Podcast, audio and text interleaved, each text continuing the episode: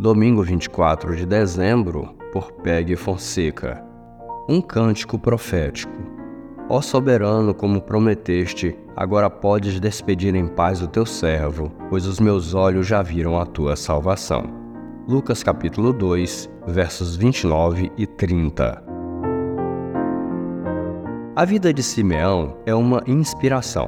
O desejo do seu coração não era ser rico, mas testemunhar a vinda do Messias. A pessoa madura na fé aprende a desejar menos coisas materiais e mais que Deus seja honrado, que o seu reino venha e que a sua vontade seja feita.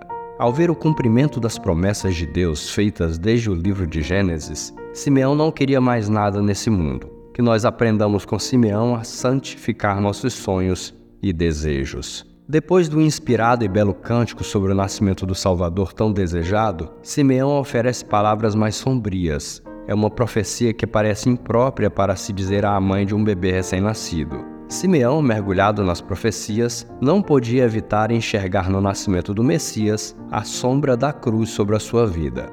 Jesus veio para ser a pedra angular, mas para muitos não passava de uma pedra de tropeço. Ele veio para ser uma bênção, mas para muitos ele era o inimigo. Ele veio para ser a luz do mundo, mas muitos escolheram permanecer na escuridão.